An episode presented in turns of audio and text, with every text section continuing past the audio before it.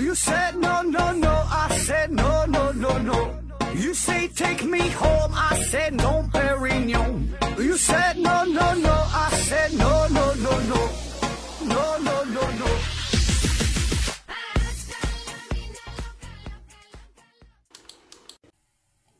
拼命探索，不计后果。欢迎您收听思考盒子，还是线上硬广啊？这个听节目送奖品，奖品呢现在有好几样，一个呢是美人茶公司提供的五大箱子茶叶，一个是 KK 魔法画家公司提供的五大箱子画笔，还有一个是大家学公司提供的五大箱子护眼学习台灯，还有一个是大家学公司提供的一份价值五百元的网络学习课程。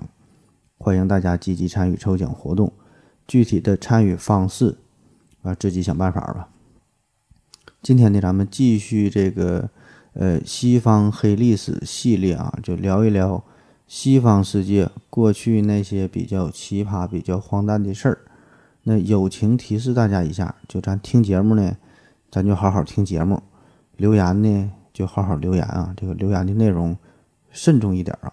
反正我是不会主动删除你的留言内容啊，我也没有这个功能。呃，如果你的留言被删了，呃，那一定是喜马拉雅平台那边干的啊。那咱们这一系列叫西方黑历史啊，咱就是只说西方的事儿啊。当然，这个说法并不是十分严谨啊。比如说，今天咱就可能会说到阿拉伯世界，呃，这这个地方的事儿啊。反正就是。我并不打算做一系列关于中国的黑历史，所以呢，大伙儿呢也就别问了啊。就是很多事情，呃，你自己知道就好，并不一定非得说出来啊，也不用去证明啥。呃，今天咱就聊聊这个西方黑历史啊，这个第第第二第二个呃小话题啊，说说这个炼金术。炼金术，那炼金术这个事儿，这个话题，大伙儿一定都不陌生。嗯，咱们一说到这个化学的发展的化学的进程的时候呢，经常也会提到炼金术，呃，也把这个炼金术啊是看作近代呃化学的一个开端。那特别是呢，这里边还有牛逼顿爵士，对吧？也是经常被大伙儿戏称为最后一个炼金术士。所以呢，关于炼金这个事儿哈，这很有意思啊，这里边有很多好玩的、有趣的事儿值得去讲。那你看“炼金”“炼”这个字儿，对吧？这就是一种化学操作。就是与科学与技术有关啊，炼那金呢，对吧？金子这个呢，又与宗教啊、与经济啊和这些东西又密不可分。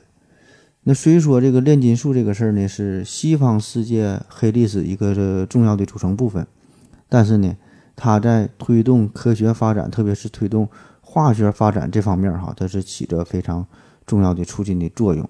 那如果您听了上期咱们这个节目，呃，可能呢也会发现哈，咱这个题目叫西方黑历史，但好像并没有特别用力的去黑他们啊。这个黑不黑这个事儿并不重要哈，就我就是收集整理了一些个人感觉很好玩、很有趣的资料啊，然后呢，呃，给说给大伙儿听啊。至于这里边的这个事儿的真假，这个我也没法去判断啊，都是从网上抄来的啊。反正呢，就是这些内容呈现在你的面前，提醒大家伙儿啊，这个故事这里边很多呢可能是假的，但是呢，这个道理啊，呃，很可能呢就是真的啊。所以这个是非对错，这个呢就留给大伙儿自己去评判。那下面正式开整。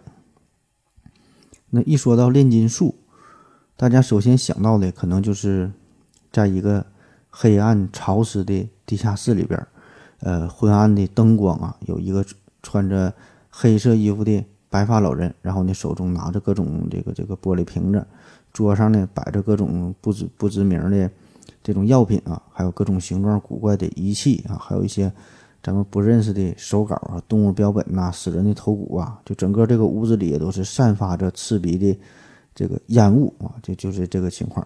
然后呢，屋子的呃旁边啊，一般还得有个小壁炉哈，里边有这个熊熊燃烧的烈火，然后这个老头可能把各种。呃，液体啊融化之后啊混在一起，然后就期待着啊神奇的反应出现。经常在动画片里边，在这个电影里边也是看到这种这种场面。那到底啥是炼金术这个事儿啊？其实呢是远比我们想象的要复杂的多啊，要深奥的多。不仅仅是这个字面上炼金呐，要把这个呃其他的金属转换成为黄金，或者是从这些金属里边提炼出黄金这么简单，并不是说是这种呃单纯的使人快速致富的一项技术哈，这么理解那就狭隘了。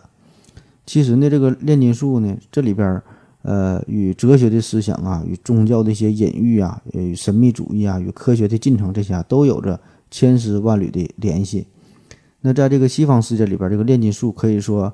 和上期节目咱提到的这个医学一样，几乎是贯穿了他们整个的文明进程。那炼金术的发展也可以在一定程度上反映出当时的一个科技水平。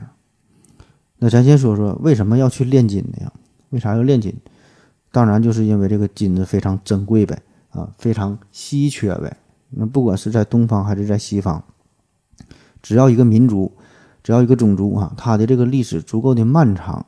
我们几乎都可以在它的这个历史当中发现对于金子的热爱与迷恋，嗯，把这金子加工成饰品呐，呃，加工成手工艺品呐，也会把自己心中这个最伟大的神灵用黄金来修饰一番。那各种神话故事当中呢，也会有呃黄金哈频频的出现。那在现实世界当中呢，也是如此，这个黄金也是大家争夺的一个重点。那比如说啊，过去这个欧洲人为了追寻黄金，呃，残酷地征服了南美洲，呃，征服了中美洲啊，这些土著的居民，还有这个美国加利福尼亚这个淘金的狂潮哈，淘金热，那开采者们也是遭受了各种的苦难啊，就是为了争夺黄金。那不得不说，这个黄金呐，确实是有着它这种天然的优势，因为在这个各种金属当中，虽然这个黄金它这个质地比较软，那在古代这个黄金并不适合。做武器并不适合做工具啊，但是呢，黄金它的性质非常的稳定，非常耐腐蚀。从这几十亿年前啊到现在，这么长的时间过去了啊，这个黄金依然是这外表看起来是色泽光鲜艳丽啊，叫是金子早晚是会发光的。那同时呢，这个金子它的含量又比较少。当然，这个多与少啊，它只是相对的。呃，金子的这个少呢，它是少的恰到好处哈，并不是。那么那么那么非常非常罕见的少啊，比如说有一种金属叫做来啊，这个咱都没听过，呃，几个金属旁加个来回的来，这个那就更少但是因为它太少太少了，当然是非常贵哈，但是因为它太少太少了，所以呢就没办法在世界范围内达成共识，就没法这个广泛的流通起来。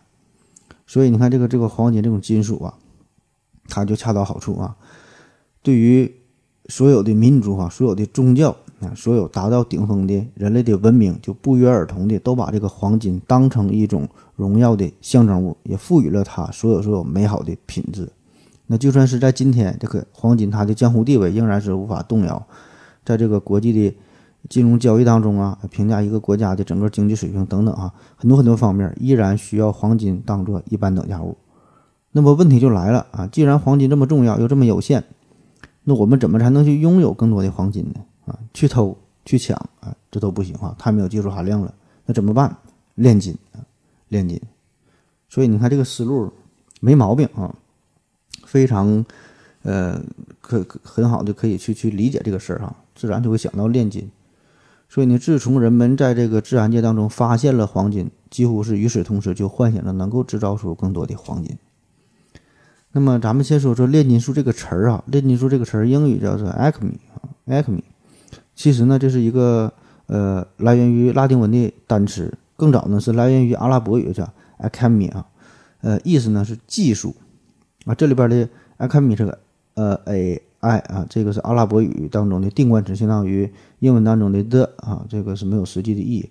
呃后边呢是这个呃 chemy 哈，这个是技术的意思。那还有一种说法呢是源于嗯 chemia 哈，这个是瞳孔的意思。这里边的这个 AI 这个前缀呢是超越的意思，就超越了瞳孔。超越瞳孔啥意思？就说这个目光啊放得更远。所以这个炼金术士，呃，不仅仅是看到眼前的财富哈，炼金的并不是终极的目的啊，终极的目的是看得更远哈，是想发现隐藏在自然界当中的一个规律啊，认识宇宙的本质啊，找到一种规律啊，这个呢才是这个本身的意思。那更早的词源呢是来自于希伯来呃希伯来语哈，叫做。k 米亚啊，这意思呢是上帝的启示。关于这个 k 米亚，这还有呃另外一种说法是源于呃埃及文的呃，Kim 啊，意思呢是黑土，这个也是古代对埃及的一个称谓哈，Kim 呀，呃，那这么一来呢，就是说这个炼金术的意思呢，也有这个埃及的埃及的艺术的意思啊，这个起源。那当然我说了这么半天，再加上我这么不太标准的美式发音，我估计你是没太听明白这个词儿到底是怎么来的，到底是什么意思。那这不重要哈，你简单的知道这么几个事儿就行了。第一呢，就是炼金术这个这个事儿出现的很早。第二呢，炼金术这个出现呢，呃，出现在地球上很多的地方。那第三呢，就是这个炼金术呢与现代化学有着极为密切的关系。就咱现在的这个呃英语当中的这个化学啊，chemistry 啊，这个化学这个词儿呢，也是由这个炼金术所演变来的。还有这个 chemist 啊，这个呃它有两个意思嘛，对吧？一个是化学家，一个呢就是药剂师。所以呢，就不难看出啊，这个化学是脱胎于古代的炼金术。嗯，那这个炼金术到底是最早从什么时候出现的，又是在哪出现的？它，这个事儿呢，已经是没法考证了，没有啥明确的证据。嗯，但是呢，普遍认为，起码在公元前一千年左右，这个炼金术的概念和实践就已经出现了。那根据炼金术和冶金技术以及这个宗教文化等等哈这方面的研究，有历史学者认为啊，炼金术这个事儿最早呢，可能起源于可以追溯到。呃，铁器时代的初期，呃，具体在哪儿哈？呃，大概也就是这么几个地方，比较公认的就是古埃及呀、古希腊呀、美索不达米平原，呃，美索不达米亚平原这这这块地方啊，呃，还有波斯啊，这个古印度啊，还有咱们的中国哈，基本就是这些古老的文明古古国呗哈，这些地方。那有了以上咱介绍的这么多哈，咱就对炼金术啊有了一个大致的印象。那下面呢，咱们就按照一个时间的顺序哈，重温一下这段西方的黑历史，这个炼炼金术这个事儿。那先给大家一个整体上的时间概念，就是炼金术，呃，主要分为这么几个时间段儿吧。啊，一个呢是古埃及、古希腊时期，然后呢是阿拉伯世界的炼金术，然后呢是中世纪的改良，然后呢是文艺复兴时期，最后呢是到牛顿与波伊尔时代哈，牛顿与波伊尔的交接。当然，这个是。为了大伙儿便于便于大伙儿理解啊，就人为的划分，那主要就是我的划分啊。那实际上呢，这是一个逐渐过渡的进程啊。那今天呢，咱们主要说说这个上半部分啊，古埃及、古希腊时期，以及呢阿拉伯世界炼金术的崛起。那咱就从这个古埃及说起啊。古埃及，那一说到这个埃及，咱就会想到法老。那一说到法老啊，就会想到木乃伊啊。还有呢，就是这个。他们这种金光闪闪的各种的装饰品啊，不灵不灵的感觉。这个古埃及人对于黄金的喜爱，这个事儿是毫无疑问的。黄金那自然就是财富与社会等级的象征。那怎么能怎么才能够象征这个自己很牛逼哈？就得往自己脸上贴金啊，整很多金子。那早在埃及的古王国时期，这也就是公元前两千年、两千多年的时候啊，他们呢就已经开始用黄金作为饰品。之后呢，在这个图坦卡蒙，在他的时，在他这个时期啊，就咱们现在挖掘他的这个墓葬当中呢，也是找到了二十多件这种黄金的饰品。那这个大约就是公元前一千三百多年的事儿。所以你看，就是在出现呃炼金术之前，对吧？起码呢，咱们得是呃认识到自然界当中存在的黄金，得可以把这个黄金呢进行提纯、进行加工、进行应用。那么这个呢，就主要得益于当时这个埃及他们的制陶的技术啊、染色技术、酿酿酒技术、冶金技术等等哈，这些技术一个综合的应用，就说那个时候啊，已经认识到了黄金的重要性，并且呢是开始呃广泛的利用黄金作为装饰品。那到了公元前三世纪的时候呢，这个古埃及人呢就已经掌握了玻璃的制作工艺啊，甚至呢是制造出了有色合金和人工宝石。那这些呢就为炼金术的发展。提供了提供了这个技术层面的知识，也让人们认识到了自然界当中这个物质是可以发生改变的。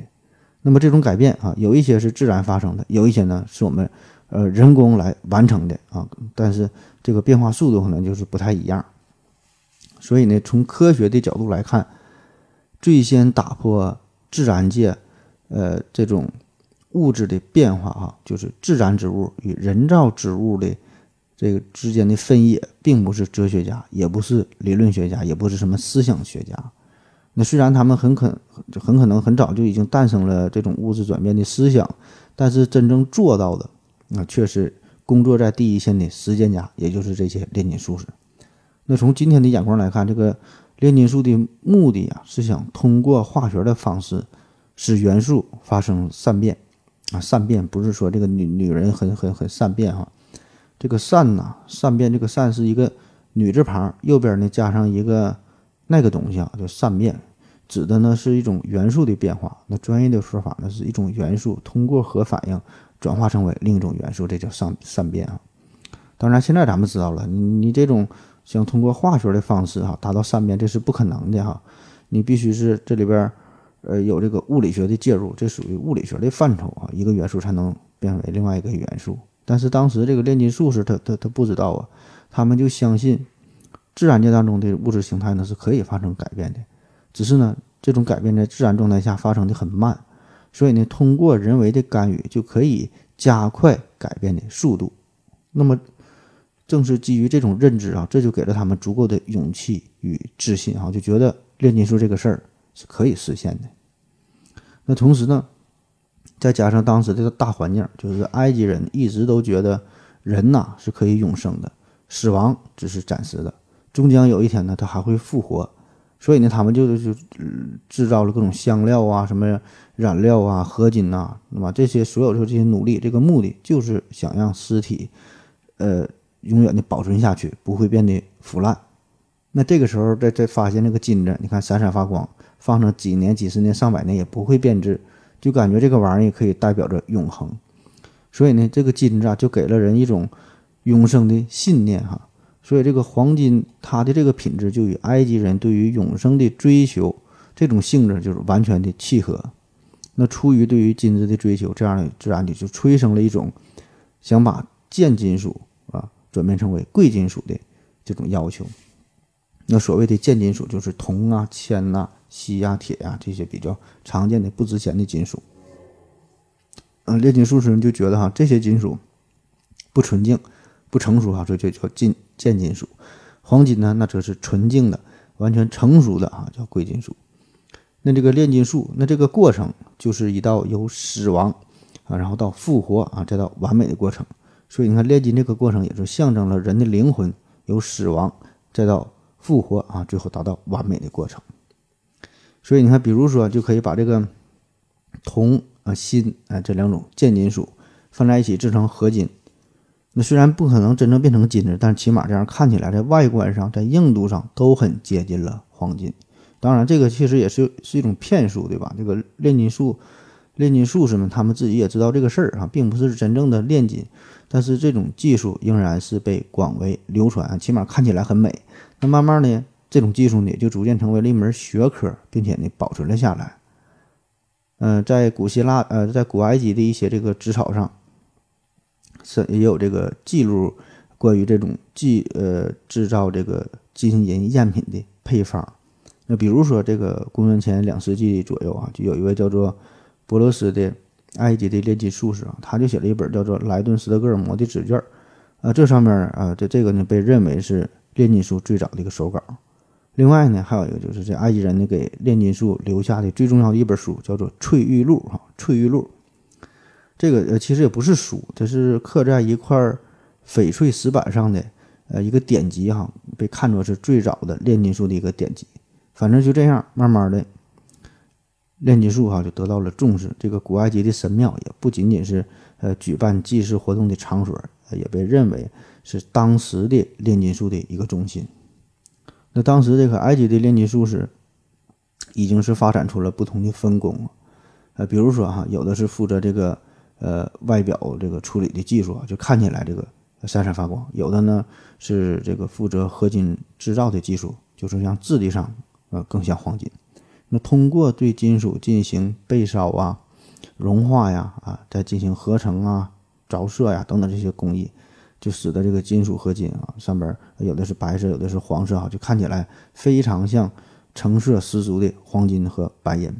那在这个冶炼过程当中，他们也就是间接的制造出了许多玻璃器皿呐、陶器的器皿呐，也发展出了蒸馏、升华、过滤、加热、保温等等等等许多的物理上的技术，也是呃促进了物理啊，促进了化学的发展。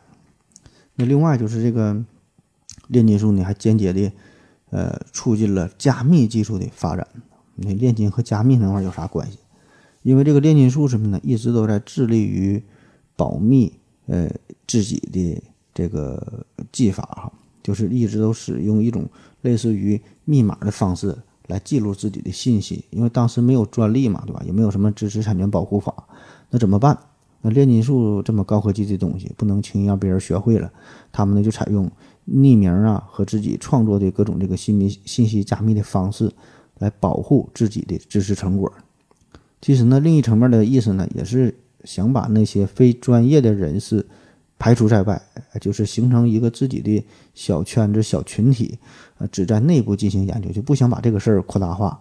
那这个事儿呢，在炼金界一直也是呃持续了很长时间。所以呢，这也让这个炼金术呢一直是蒙着一层非常神秘的面纱，这外界人很难真正的知晓他们在搞什么东西，在怎么搞啊，搞出了什么样的结果都不知道。那再加上炼金这两个字儿哈，本身呢就是非常神秘嘛，所以这个事儿也是越传越神哈。这事儿发展到后来的阿拉伯时期，呃，加密工作变得更加变态，就是这个炼金术士们甚至呢会把一个想法、一道工序分散开来，放在。好几本书当中，严格遵守着知识分散的原则，就是，呃，只有一本书才能打开另外一本书，就类似于啊，就是把一连串的钥匙藏在一连串的箱子里边，呃，一个一个一个的啥才能去打开。而且呢，作为当权者呢，也是一直很担心，对吧？因为如果这个炼金术真的可以实现的话，那么呢，必然会破坏整个经济体系，会影响到政治的稳定，影响到这个国家的安宁。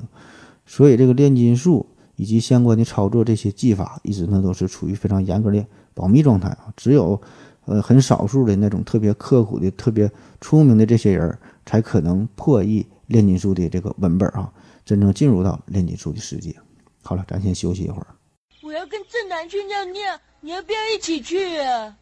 我也要去。哎，风姐，我要跟正南、阿呆一起去尿尿，你要不要一起去啊？嗯，好了啊，喝了口水回来，咱们继续聊。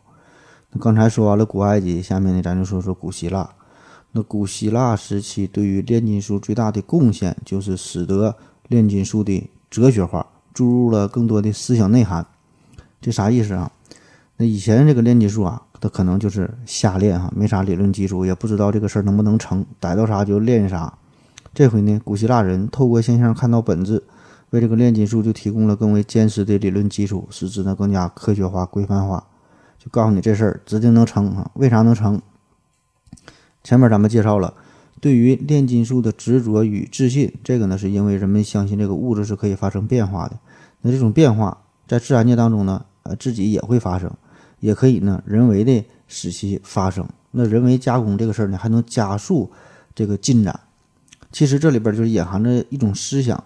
就是说，这个世间万物不断变化的现象背后，其实呢是存在着某种稳定不变的东西，这个呢才是呃最为本质的哈。那虽然大家呢呈现出不同的样子，就比如说有这个铅、有铜、有铁、有金，嗯，但是呢这些低等的劣质的东西，也有一种呢自发的变为更高等、更为优质的东西的这种趋势。也就是说，这个一切金属都有朝着黄金演变的这种自然的趋势。因为这个黄金才是最完美的。那炼金术的工作呢，就是使得这一趋势不断的加速。那用这个亚里士多德的理论来解释呢，这就是大自然的目的性，就是任何事物都有一个目的。那比如说一块石头，你朝天空扔一块石头，它自然的会下落，这个呢就是它的目的，它会落在地上啊，这是它的目的。那所有的事物呢，本身又一一种目的哈，就是趋向于。呃，向着这种更适合的、更完美的这种终极状态的一种演变，所以这种贱金属呢，必然呢会变成贵金属，只是呢这个时间的问题。所以这个炼金术，呃，它需要做的呢就是加速这个过程。所以这个炼金术在当时呢，也并不像现在咱们认为的哈，说这这是一门纯纯的玄学啊。实际上它也是结合了许多的实验室的工作，里边呢有很多的这个哲学理论。那在当时看来，起码呢这个是具有充分的科学依据。那好了，这个是说的在亚里士多德时代啊。那到了这个，呃，后来的发展啊，到了这个古希腊时期，呃，这个这种思想啊，又有了全新的突破与发展。呃，到了公元前四世纪左右的时候呢，著名的古希腊雅典学派呢，建立了一套全新的自然科学哲学体系。啊，这里边比较有代表性的人物就是苏格拉底、柏拉图、亚里士多德哈，这这三位大咖。那么在这套体系当中，那当然包包含很多的思想啊。那其中影响最大的与咱们这有关的就是元素论。这事儿啊，咱也提到了很多次，就说这个世间万物都是由四种元素组成哈，四元素，啊，水、火、土、气。那每种元素都代表着不同的基本的特性。那不同的元素就是由这些性质按不同的比例所组成的。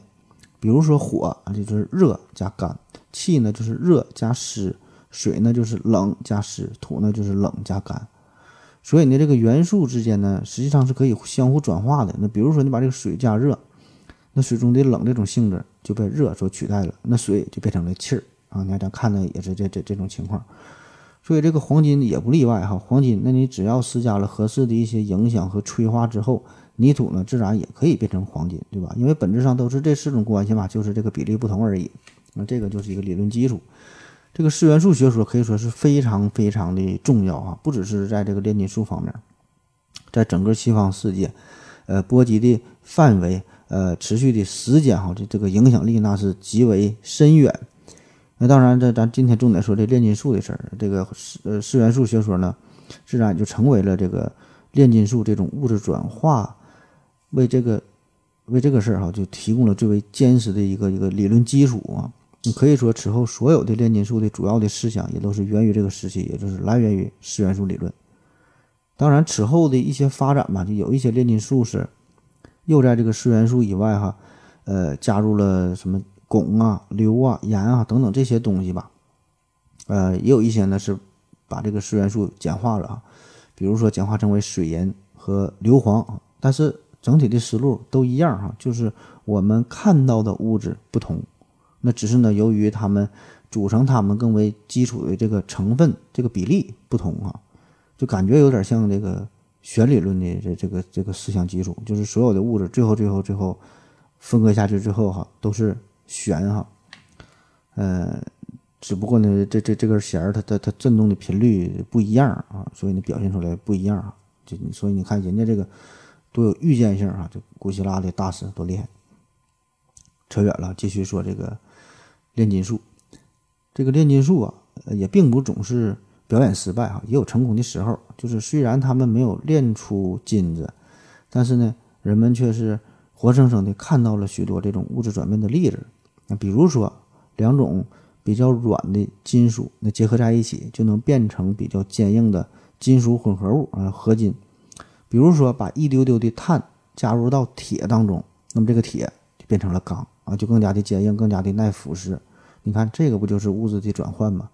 那这正是基于这些现实的例子，所以呢，似乎啊，让我们觉得金属啊，从金属当中提炼出金子，或者像金其他金属变成金子这个事儿，也是完全有可能的。所以呢，这个时期炼金术已经不再是个别幻想家这个单打独斗哈，在自己在地下室里边做实验了这种情况了。随着他的这个影响力越来越大。炼金术这个工艺就与整个希腊文化就开始进行一场大整合、大融合！人们呢也开始致力于用希腊的哲学理论去解释炼金术，阐述它的原理。那么这种思想的转变与炼金的技术啊，这俩就是相互促进啊，得到了很好的发展。那在这一阶段呢，炼金术士也开始严格的要求自己。那虽然呢，最开始这个炼金术。必然呢是与这个钱呐有着密切的关系啊，就想获得更多的财富呗。可是呢，发展到一定程度之后，炼金术士们就有了更高的追求，而且呢，很多炼金术士本身呢就是上层人，或者说是家里比较富有，不差钱儿，所以他们就在追求更高的哈层次更高的东西。那么这个时候呢，这个炼金呃也出现了新的传说，就是。当时他们流传的这么一个说法，就说这个炼金呐，这个事儿啊，这个呃对个人的道德修养，嗯嗯要求也很高，就是你个人修养不同啊，这个也会影响到炼金的结果。就是说，这个炼金的过程不是呃单单的你按照一个正确的步骤啊，呃，把正确的材料啊放在混混合在一起啊，怎么怎么的就能得出这个黄金。你这个操作者本身的觉悟也很重要。如果你这个人都不虔诚，非常的贪财，那你永远也成功不了。所以呢，你想要成为一个成功的炼金术士，起码呢要达到手中无金、心中无金的程程度啊，非常的纯洁，非常的坦然，把这个炼金当成一种修行。当然了，最后的结果这就是呃手中无金、心中无金的，确实他也没有得到黄金。但是这个一个人是否贪财这个事儿吧，别人呢也很难说清楚，对吧？只有你自己才能最清楚自己是否贪财。那在这个炼金术啊，在在在这个圈里边，嗯，各种人也有啊，良莠不齐。嗯，也确实有一些就是怀着贪财呀、这种这种图利呀、这种虚荣的人呢，嗯，也是混入其中。那有一些人呢，有一些炼金术士在炼金失败后就自我反省啊，觉得自己不够虔诚，还得继续努力。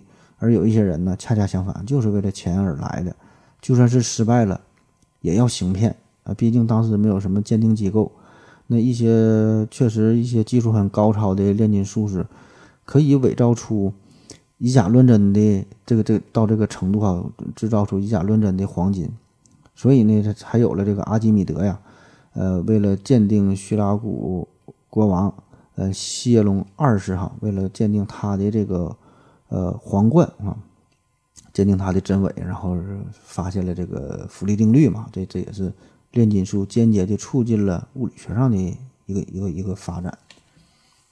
那当然，也有一些呢是纯纯的是出于无奈了，就是因为迫于统治者的威胁。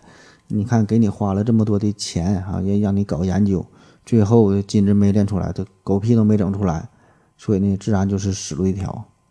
呃，比如说后来性子脾气非常暴躁的红胡子二世，他还专门打造了一个绞刑架，就是用来吊死那些没有得出阳性结果的炼金术士，很惨。所以怎么办？一些炼金术士不得不造假，所以呢，这个事儿呢也是败坏了整个炼金界的。名声。那在这个古希腊这段时期，出现了炼金史上一个非常重要的人物哈，叫做佐西摩斯啊，佐西摩斯。嗯，他大约是生活在公元三百五十年到四百二十年这段时期。那据说他的一生当中写了三十多本关于炼金的书，当然由于时间太过久远哈，大部分呢是没有流传下来。这个佐西摩斯啊，他有很多的思想，咱就说其中比较重要的。佐西摩斯就觉得哈，之所以以往炼金炼不出来没成功，那就是少了一样东西，有点类似于我们说的药引子或者说是催化剂哈，只有加入了它才行。英语呢叫做呃 electricity，有点类似于我们说的这个长生不老药或者叫金丹。那发展到后来啊，它就有了一个更高逼格的。叫法叫做贤者之石，或者叫哲人之石哈，也有叫第五元素的。那最开始啊，这个东西只被看作是炼金的药引子，但是慢慢的呢，它就被赋予了更多奇幻的色彩啊。这个这个贤者之石既有治愈疾病的功效，还能延年益寿，还能让你长生不老啊，还可以呢成为让你成为道德非常高尚的圣人哈，所以叫贤者之石嘛。甚至呢还能让人隐形啊，还能。呃，这个号令，嗯，各个天使啊，这就非常神秘的力量哈，就叫贤者天贤者之石。那你说炼金就好好炼金呗，为什么发展到这个时候整出一个贤者之石这么个事儿哈？呃，一方面呢是由于呃有一些人对吧，对对于黄金的这种追求已经这种迷恋哈，已经满足不了他们的欲望了，所以呢提出了这种更为。嗯，神奇的幻想嘛，就是说把一切美好的想象都寄托于贤者之石上边哈，就长生不老啊，包治百病啊，让你变成圣人哈，就所有这些美好的、美好的这个这个向往。另外一方面呢，就是由于呢长时间一直也没制造出黄金啊，各种能试的办法也都试了啊，能找到的东西都用了，但是一直没成功，那怎么办啊？就想要减轻压力或者是转移目标，所以呢没办法啊，就是。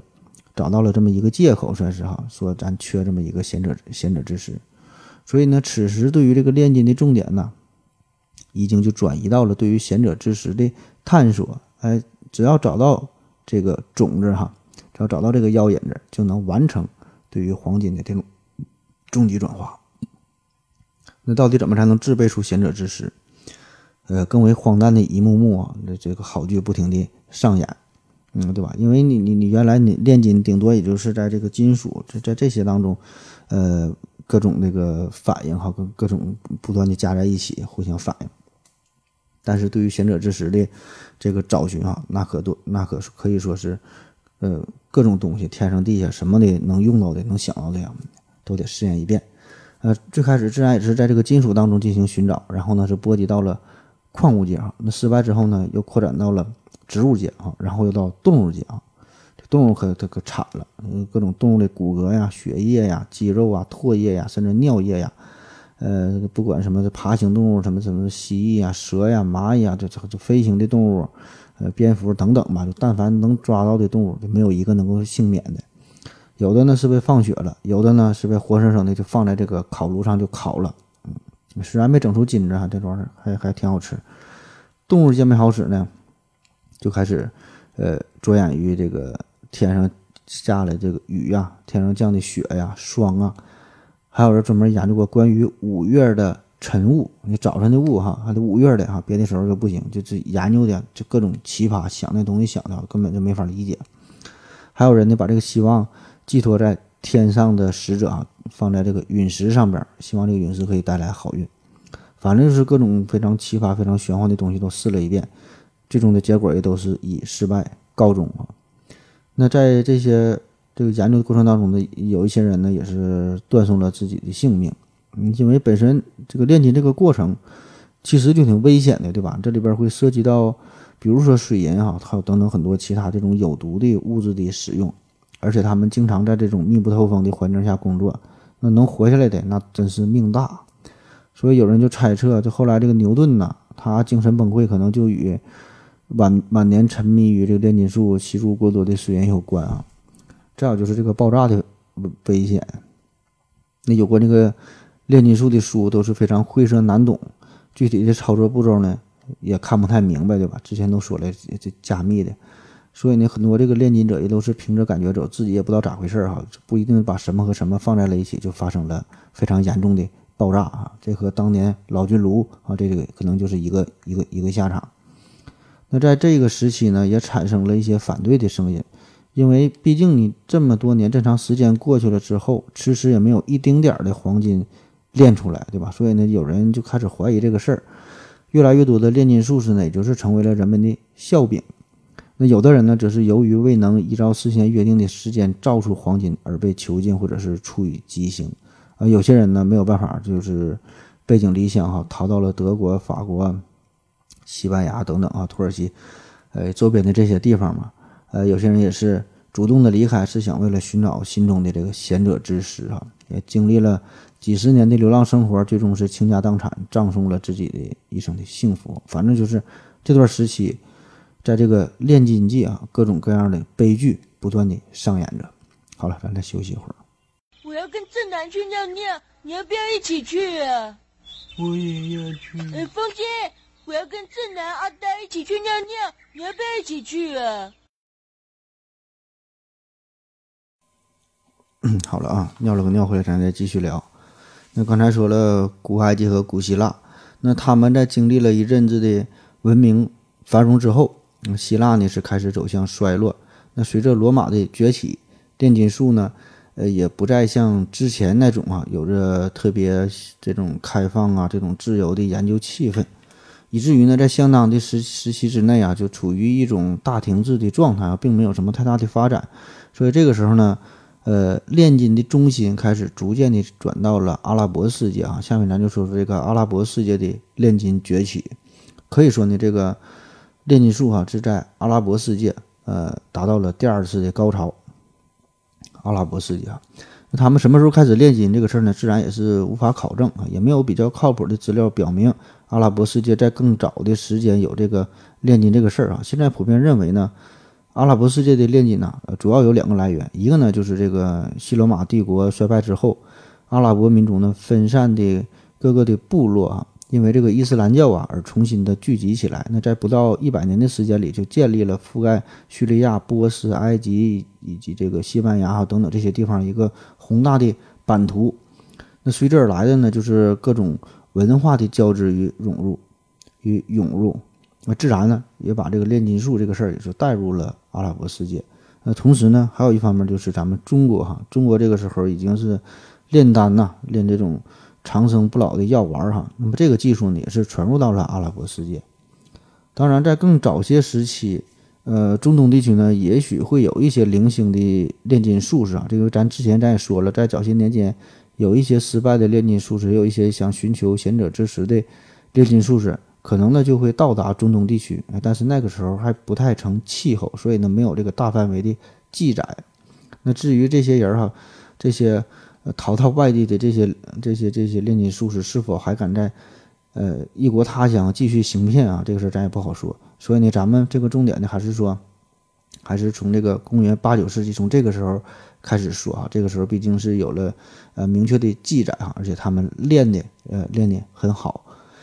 在这个时候，说这个阿拉伯世界，这个时候，呃，整个这个交通啊是更加的方便，这个交流也是更加的频繁啊。在阿拉伯世界也得益于它地理上的一个优势哈，使得它的经济文化的交流就越发的频繁嘛。就比如说这个巴格达这个地方哈，在巴格达这个大皇宫啊、大清真寺啊，在在这个周围，在这旁边就能看到。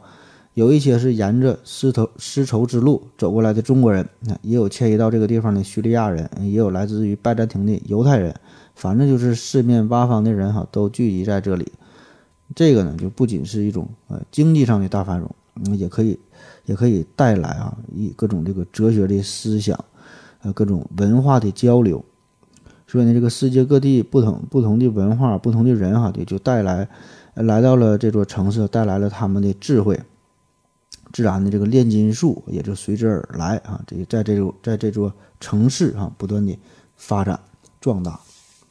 当然，由于这个炼金术啊，那它涉及的内容很多嘛，对吧？它并不是一种单纯的呃冶金方面的技术啊，不是这么纯啊。嗯，因为它涉涉及到很多宗教的内容啊，是很多一些这个文化的内容，所以呢，这就让炼金术在阿拉伯世界的发展呢。略显复杂，对吧？毕竟呢，这也算是一种呃外来文化的入侵，所以呢，当时一些正统的宗教学者呢是反对炼金术的。那这个呢，也与他们的这种宗教体系这这种思想啊也相违背。嗯，而多数的这个自然哲学科学家还有医生啊等等啊，就这些人呢，也是不太相信说一种金属能变成黄金，但是呢。呃，还是基本接受了炼金术的这这个基本的观点。那还有一些人呢，是不太相信这个金属能变成黄金这个事儿哈。但是，呃，赞同炼金术当中这种金属结构哈等等啊一些这个部分的理论。所以，尽管呢大伙儿的看法不一，也有很多反对的声音，但是出于对于黄金的痴迷啊，出于对于长生不老的这这种诱惑，那直到是用化学方法至今这种可能性。还没有被科学完全否定之前，炼金术这个事儿一直呢都有着非常广阔的市场。自然在阿拉伯世界也不例外，对吧？你再包括那个统治者哈，任何一个统治者，任何一个国王，必然呢都一心想通过炼金术，嗯，能让自己长生不老，一直统治着这个国家，也让自己的国家呢变得更加的富强，对吧？这个统治者，呃，教国人他吧都有这这种想法，所以呢。上边都这么想啊，在民间炼金术这个事儿哈，自然的也是干疯了。那简单的说，这个阿拉伯世界它的这个炼金思想与理论的基础啊，嗯，在这里他们是简化了亚里士多德的理论啊。之之前咱说这个四元素啊，他那些四元素那都太麻烦太多了，你看变成两种就行。他们就认为啊，世界上所有的金属呢，实际上都是由两种元素构成的，一个呢是硫磺，一个呢是水银。啊，不同的金属只是由于硫磺和与水银的这两种基本物质的比例不一样。为啥会这么想？首先呢，硫磺和水银这两种东西比较常见。另外呢，就是呃由它这个性质所决定的。就硫磺啊，这个就是有易燃性啊，很容易点着。汞呢，那就水银嘛，这个它具有可塑性、可溶性。所以呢，这二者在性质上呢是互补的。所以呢，各种元素的善变，这个基础啊，其实呢就是改变两种元素的物质的比例。那只要在合适的比例的这种搭配之下，自然呢就会产生出黄金。那当然，至于这个比例到底是多少哈，一直也没有人知道。那可能你会觉得这个阿拉伯这种炼金术的思想啊，呃，太搞笑了哈，也太简单了，嗯，和这个四元素学说也没有什么本质上的区别。但是呢，咱们可以呃找找一点找一些点哈，夸他一下。毕竟呢，这里边也有一些进步的地方啊，就看你怎么想呗。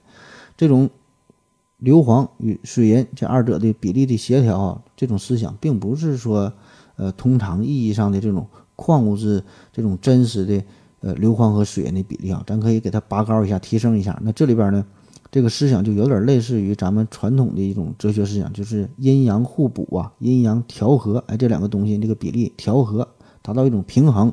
那只有这二者的。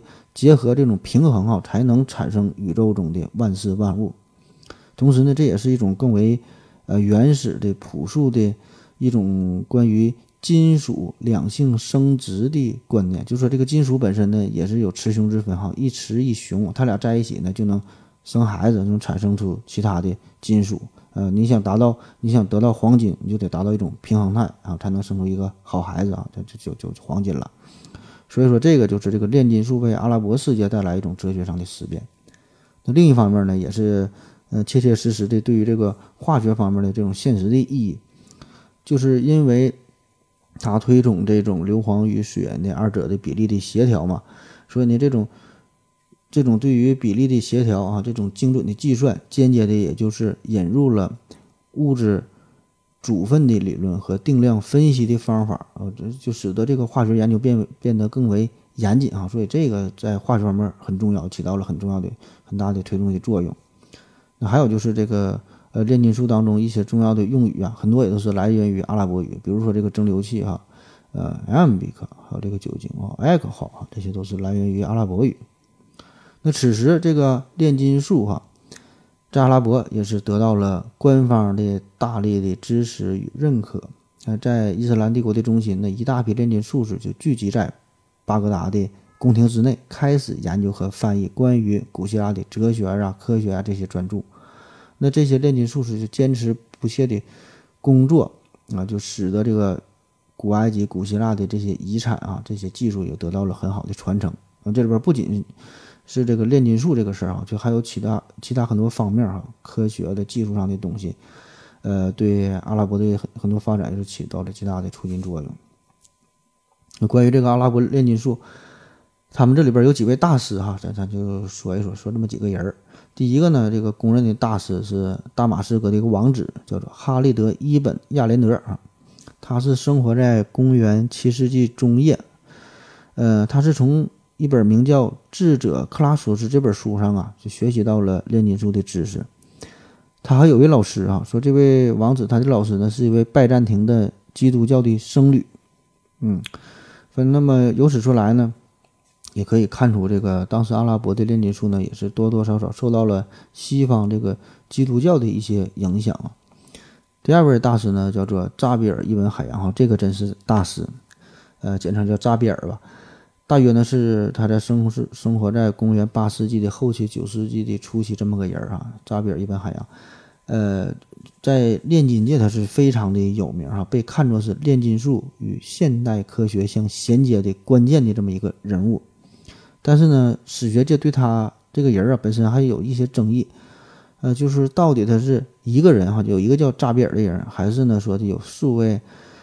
呃，很多人放在一起，呃，这个化名叫做扎比尔哈，那在他的共同努力之下，就是带来了，呃，这种炼金术上这种炼金术这种最深远的这种变革。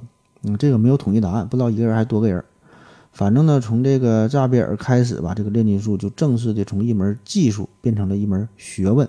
啊，他有许多的著作啊，其中比较重要的有七十本书啊，平衡书等等。这书名叫七十本书啊，不是说写写了七十本书。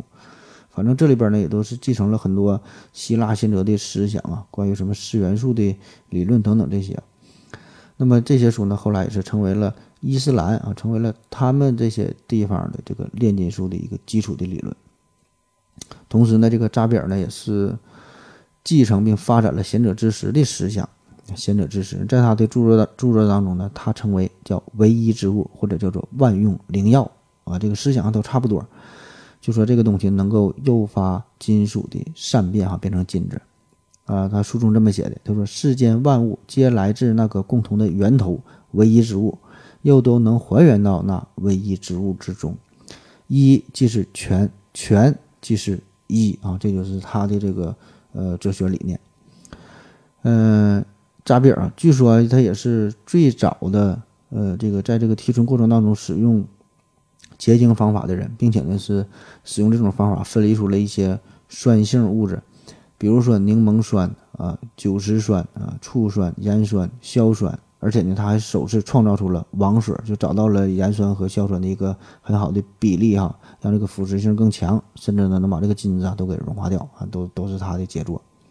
那与传统的炼金术士不同，这个扎比尔，呃，与众不同的一点呢，就是他对于细节和方法非常的重视，这个呢都是，呃，当代科学的一个重要的特征哈，也是作为一个化学来说一个这个非常重要的品质。他就写到。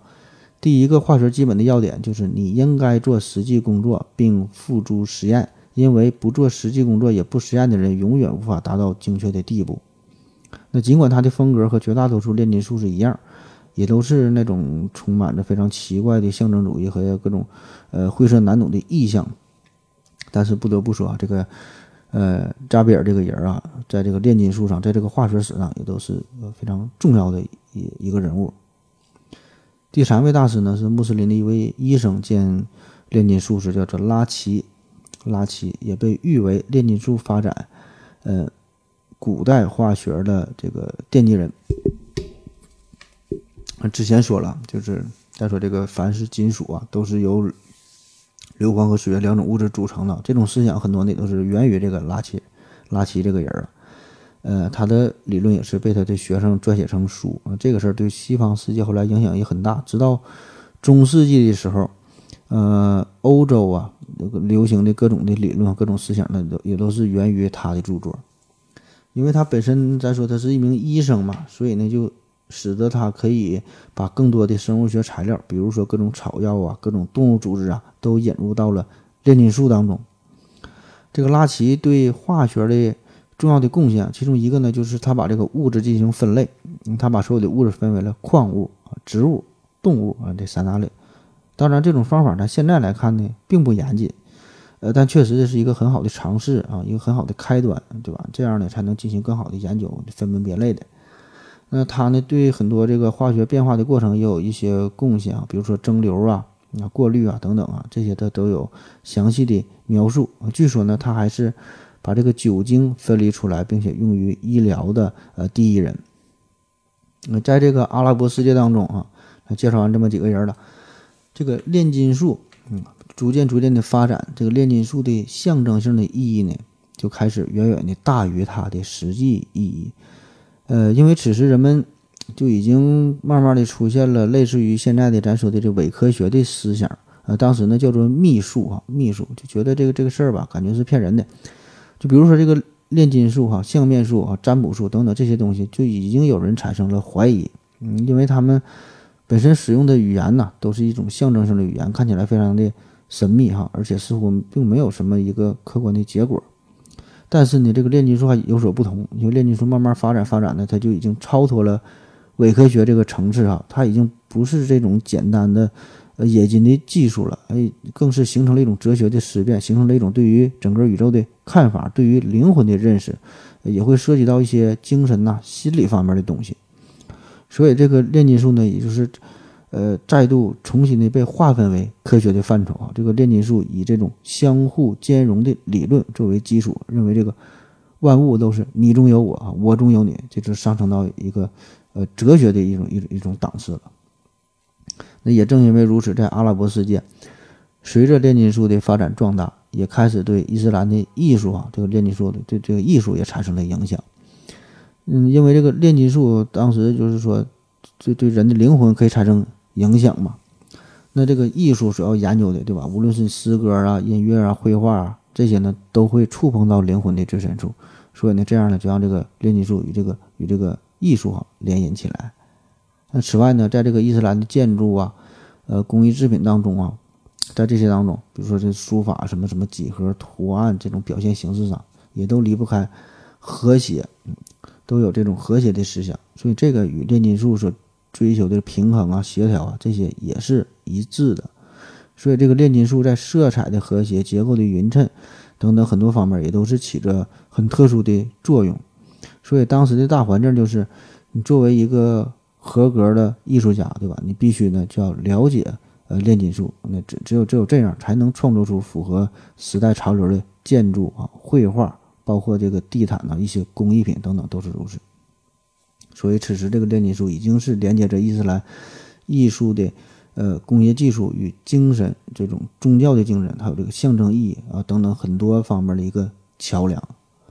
那也是在这个时期，历史上呢出现了一些否定金属善变的声音，也可以说是对炼金术一个更为深刻的一种思考吧。当然，这种否定并不是来源于科学技术本身啊，而是呢对于人呐，对于人本身的一种思索、一种质疑，或者说呢是一种拒绝。当时呢，有一个叫做伊本希纳的人，他呢在他的一本书叫做《论炼金药》这本书当中就提出到了，说这个人工制备的东西永远呢不可能与自然物一样，这俩是没法相比的。所以那个炼金术，就即使你成功了，你改变的也只是表面上的差异，这个本质上的差异你是无法改变的。所以呢，就算是你炼出来这个金子，也并不是自然界当中本身存在的金子。这种思想啊，流传流传的很广啊。就说这个人工制品永远的也是比不上，嗯，自然存在的东西啊。就是现在这社会当中，也是呃有有有这种思想，就是虽然我们已经达到了很高超的、很先进的工艺，可以用人工加工的方法制造出很多满足我们我们需要的一些用品啊，呃，可是呢，人们往往就对于这种所谓的。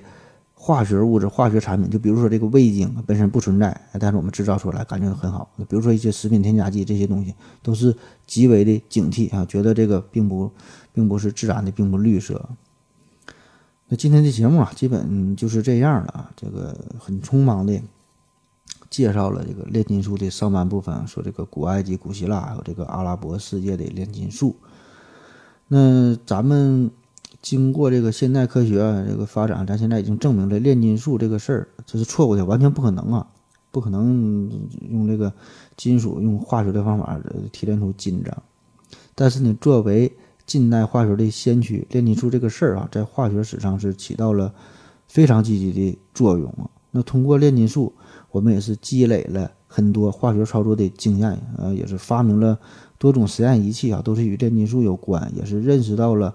呃，很多天然的矿物啊，也是得到了很多的金属啊。再有这个炼金术的符号的出现，也是导致了庞杂的炼金术的公式在一定程度上得到了简化。这些也都是促进了化学的大发展。那这些呢，也让炼金术在西方成为了近代化学的产生的一个一个基础啊。那好了，感谢各位的收听哈，那个别忘了参加抽奖活动啊！谢谢大家，再见。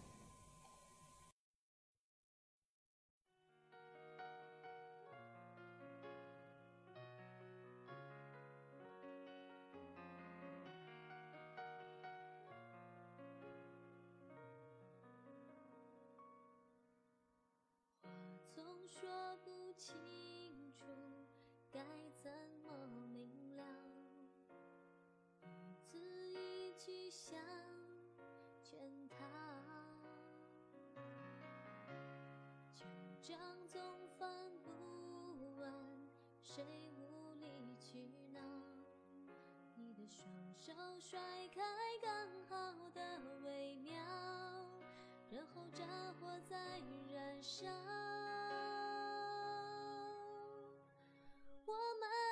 背对背拥抱，滥用沉默在咆哮，爱情来不及变老。葬送在烽火的玩笑，我们背对背拥抱，真话兜着圈子乱乱绕，只是想让我知道，只是想让你知道，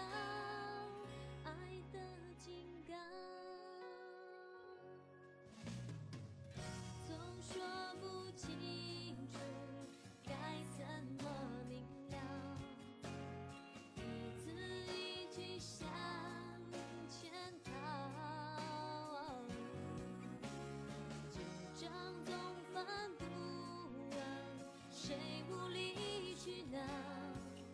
你的双手甩开刚好的微妙，然后战火再燃烧。我们背对背拥抱，滥用沉默在咆哮，爱情来不及变老，葬送在烽火的玩笑。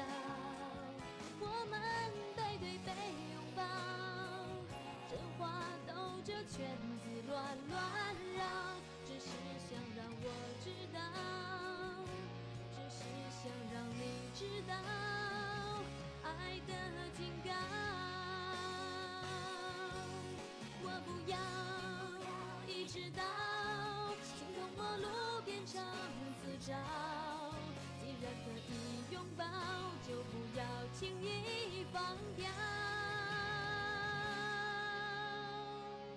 我们背对背拥抱，滥用沉默在咆哮。爱情来不及变老，葬送在烽火的玩笑。我们背对背拥抱，真话兜着圈子乱乱绕，只是想让我知道，只是想让你知道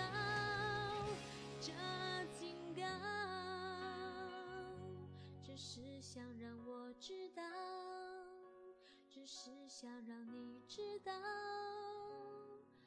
爱的警